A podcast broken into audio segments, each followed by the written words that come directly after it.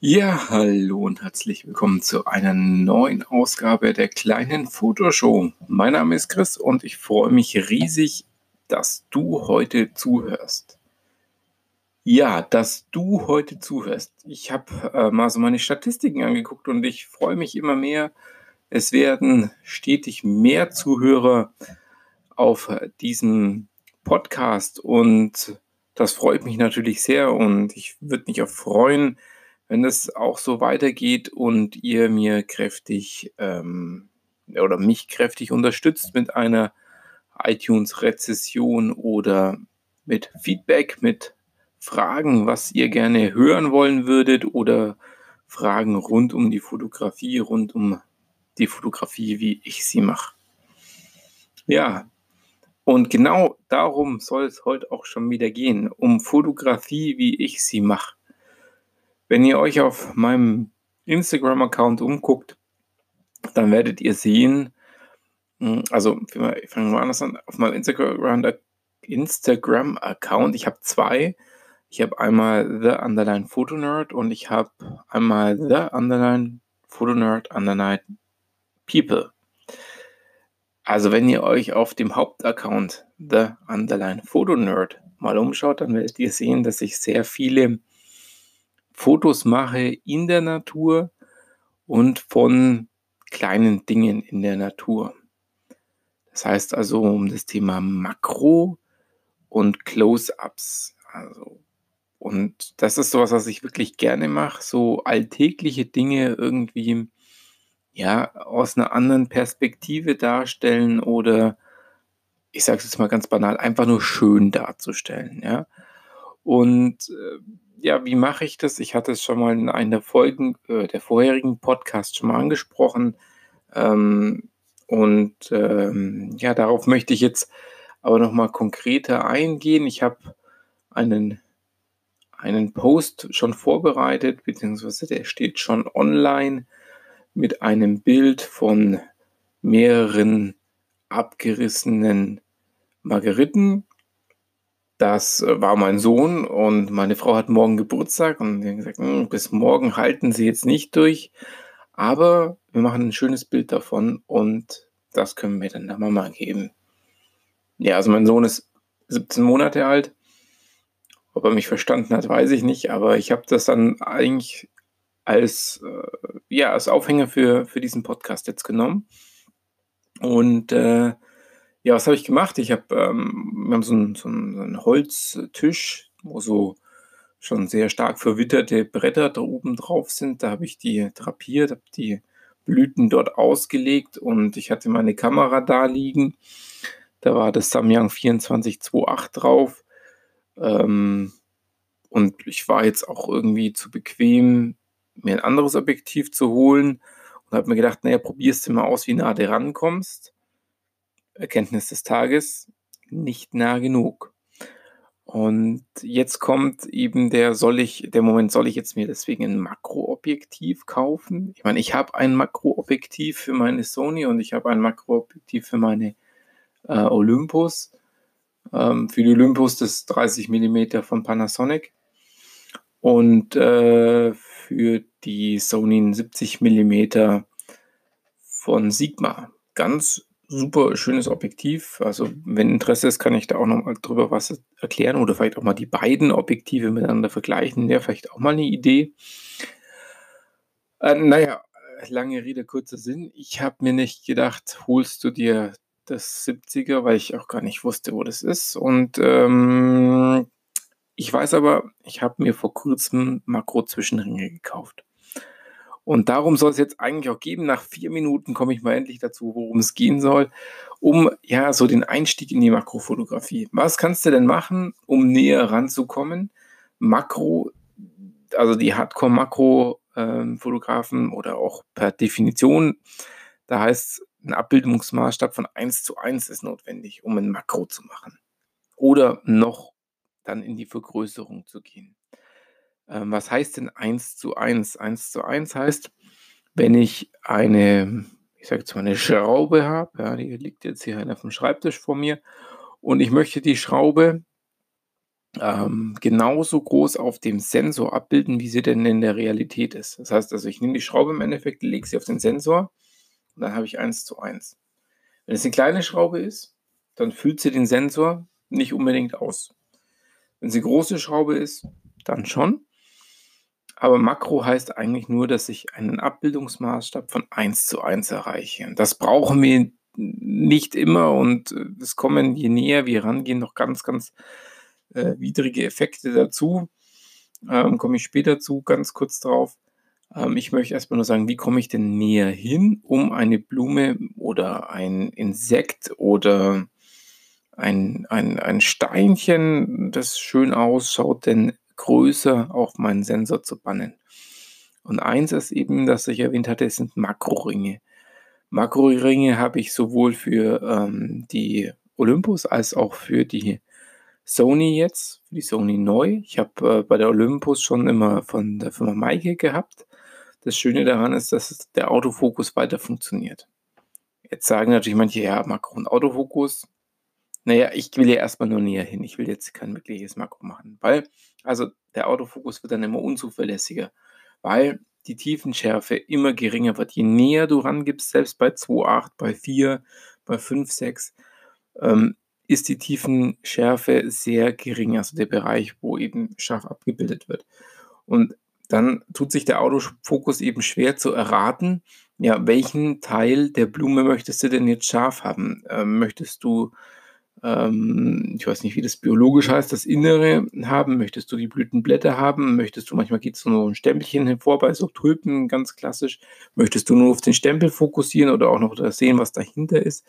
Das weiß dann äh, der, der Autofokus nicht und deswegen sagt man Makro oft manuell fokussieren. Also ganz klarer Tipp, Kaufempfehlung, zwischen Ringe.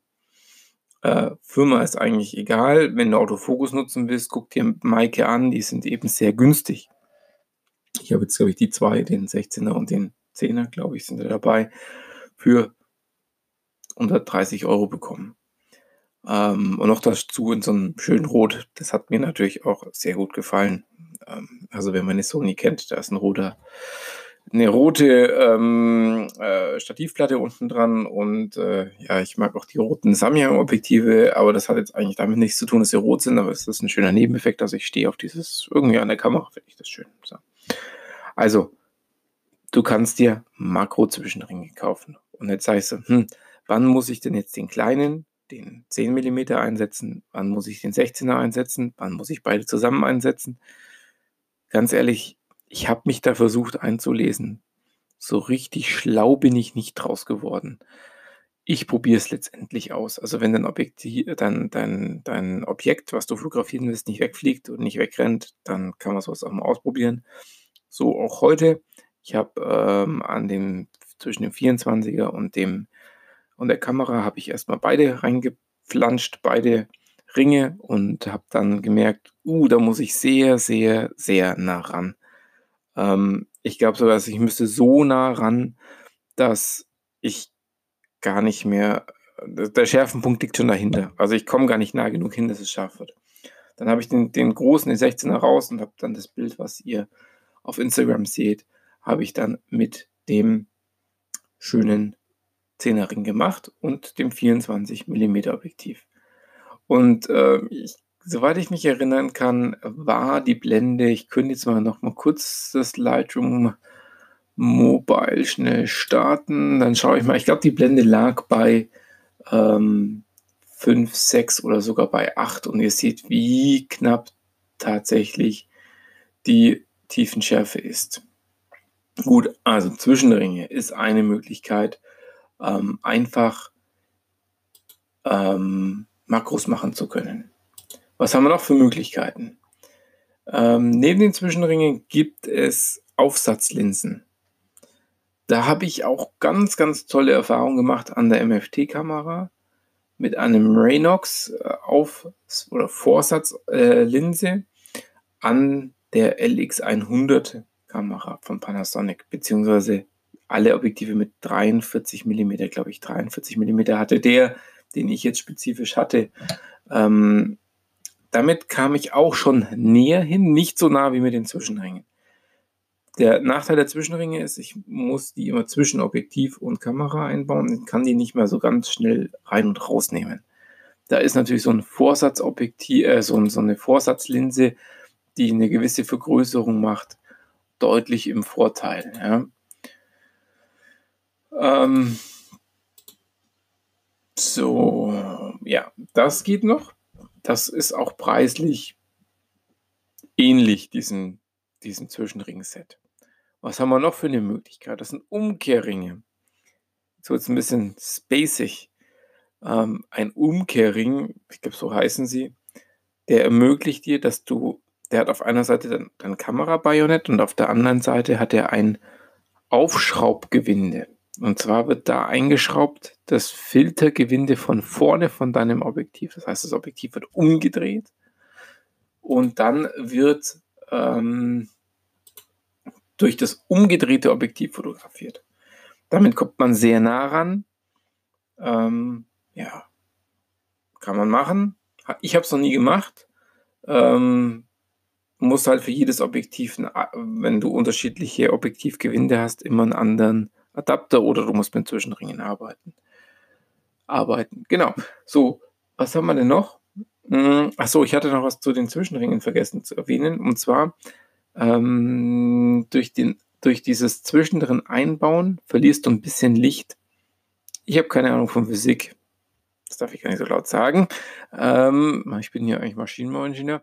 Aber zumindest von Optik habe ich keine Ahnung. Und ähm, Jetzt ist es so, jetzt muss das Weg einen längeren, äh, das Licht einen längeren Weg zurücklegen und dadurch verliere ich jetzt halt einfach mal Licht. Fertig. Akzeptieren wir das Ganze.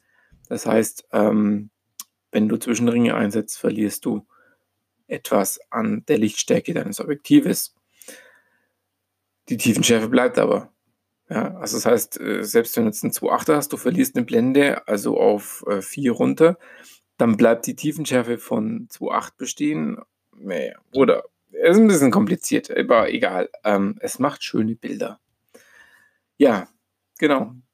Also, das war so ein bisschen das eine, wenn dein Objektiv nicht nah genug rankommt. Das kannst du auch mit dem Zoom-Objektiv machen, das muss keine Festbrennweite sein. Ich habe super coole Erfahrungen gemacht ähm, mit dem Zwischenringen mit dem Olympus 4050. Das ist ja ein super, also ein Teleobjektiv, in Kleinbild umgerechnet 80 bis 300.